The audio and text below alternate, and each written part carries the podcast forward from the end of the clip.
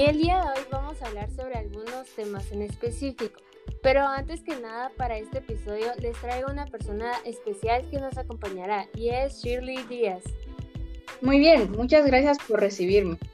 Como ya dijo Natalie, mi nombre es Shirley Díaz y les agradezco a la compañía EAR Health por ser tan generosos en invitarme a su podcast.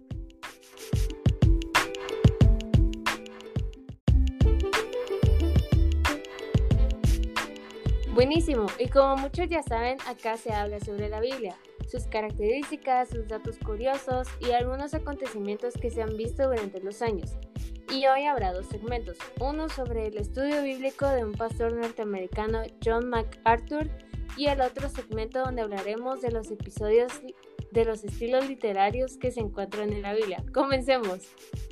A ver, cuéntanos, Shirley. Háblanos de lo que observaste y tu experiencia con este libro en particular.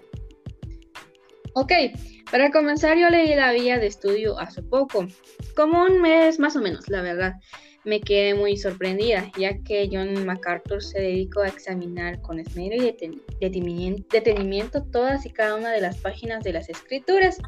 Profundizó en cada versículo y realizó un minucioso estudio de cada pasaje difícil. Lo que me daba cuenta es que a medida que estudiaba, es decir, me guiaba y todo, observé cómo él combinó las capacidades de un pastor experimentado. Wow, exactamente. Y como se observa su que su base la Reina Valera 1960, en el apartado se narra el proceso que empleó desde la perspectiva de Dios, desde inspirar su palabra y a sus escritores. También se puede mencionar que da muy buenos consejos para un buen estudio exegético, para la palabra sagrada y como es necesario tener una buena comunicación con el Espíritu Santo. Muy bien, y sabes, también se menciona por qué la versión Reina Valera 1960 sigue siendo la mejor opción. Ajá, aún teniendo varias versiones de la Biblia. Me encanta porque cada libro tiene una introducción donde se habla el significado de cada nombre de los libros, quién escribió, cuándo y en qué condiciones vivía el pueblo de Dios que recibió de primera mano estas escrituras. y bueno, esto así de primer segmento sobre esta Biblia de estudio de John MacArthur.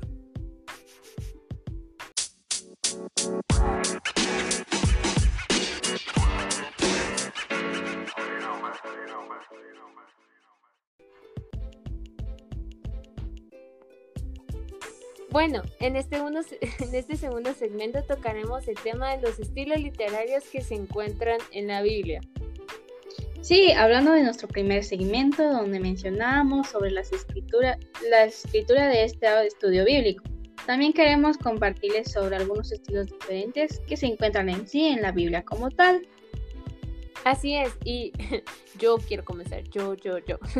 bueno, una de las que me gustan mucho porque es muy directa es la exposición, ya que los argumentos tienen estructura tan precisa que progresa desde un punto hacia el otro de una manera lógica. Em, las cartas de Pablo, por ejemplo, son una muestra de este género literario en las escrituras.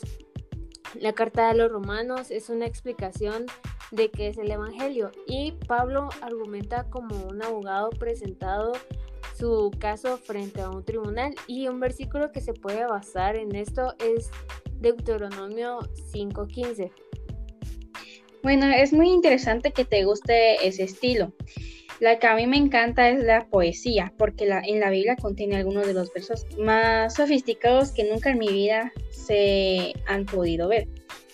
Y en lo que buscas todo eso te das cuenta que se divide en tres categorías principales, como poemas o canciones, habla sobre la sabiduría, eh, habla sobre lo profético.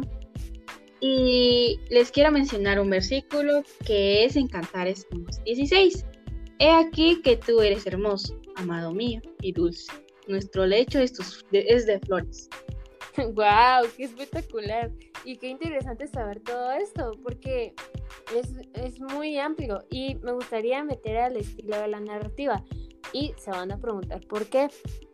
La Biblia está llena de ese estilo, o sea, literal, porque un ejemplo del Nuevo Testamento, los, cuatro evangelios narran la historia de Jesús, desde las diferentes perspectivas. En el libro de Hechos, Lucas continúa con la historia después de la resurrección y la ascensión de Jesús.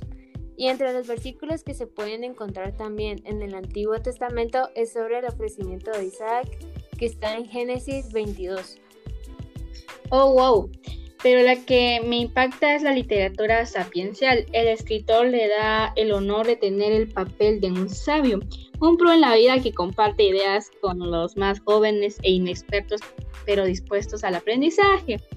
Si no mal recuerdo, el libro de Proverbios pertenece a esta categoría porque pronuncia de manera breve y penetrante. Igual que los salmos, los proverbios lo utilizan mucho, tanto en los pares como en los contrastes, para comunicar verdades. Y un ejemplo de versículo lo pueden encontrar en Proverbios 22, 27. Me encanta que te encante ese estilo literario, pero para mí el hit de todos es la literatura apocalíptica. Es que hasta me da escalofríos porque tal cual como el término lo habla, la literatura apocalíptica trata de eventos relacionados con el fin del mundo, donde obviamente se encuentra en el último libro de la Biblia y en Daniel, pero incluso da algunas referencias en el Antiguo Testamento. ¿Pueden creerlo? De verdad que nos emocionamos con esto. Literal, así es. Y espero que ustedes también se la hayan pasado bien con, con, nosotras. Síganos en todas nuestras redes sociales y compartan este podcast con sus amigos. Gracias por quedarse hasta aquí y no olviden que todos los lunes a la misma hora publicamos podcasts sobre temas importantes de la Biblia. Nos vemos a la próxima. Bye. Adiós chicos.